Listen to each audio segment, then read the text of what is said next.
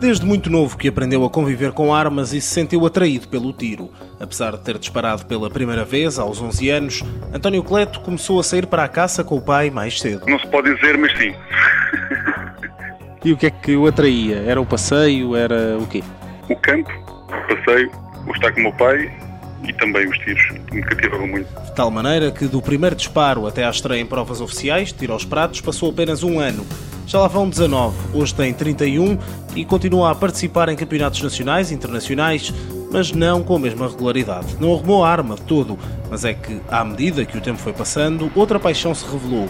Ser piloto de avião. Sempre tive a ideia da força aérea, sempre tive a ideia de, de aviões, morei perto da base aérea, mas mais tarde, quando tentei ou, ou percebi que poderia ir por essa profissão, em termos de força aérea já era tarde demais, e depois mais tarde tive a oportunidade de fazer o curso no civil, e consegui os meus objetivos, que foi ser empregado numa companhia aérea bastante conceituada de Portugal. Transporta por ano milhares de pessoas, o que acarreta uma responsabilidade enorme, mas esse peso que carrega a cada viagem é largamente recompensado, diz, pela experiência de trabalhar num ambiente fora do comum. É, como costumo dizer, é um escritório, é um escritório bastante relaxante.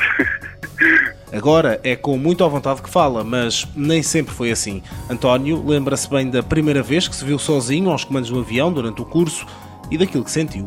É uma sensação de vazio e temos que falar com nós próprios, porque hum, nós estamos a voar e ao fim de sairmos dali, portanto ali na nossa quinta, entre aspas, que é ali a zona de Cascais, começamos a olhar à volta e bem se fazemos algo mais geneira, com todo Lisboa, os outros aviões, etc. Portanto, temos uma história muito grande e estamos sempre preocupados se nos topar, o que é que pode acontecer, se é uma emergência, etc. Para ajudar a combater o stress, quando está cá em baixo, naturalmente, gosta de jogar ténis e paddle, uma mistura de ténis com squash. É um fã incondicional de cinema e de música, mas ouve e vê tudo.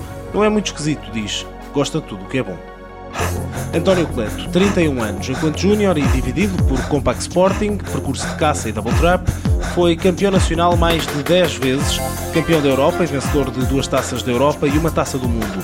Em sénior foi campeão do mundo e duas vezes campeão da Europa. Conquistou uma taça do mundo e duas da Europa, 17 taças de Portugal e 16 campeonatos nacionais. Apoio Instituto do Desporto de Portugal.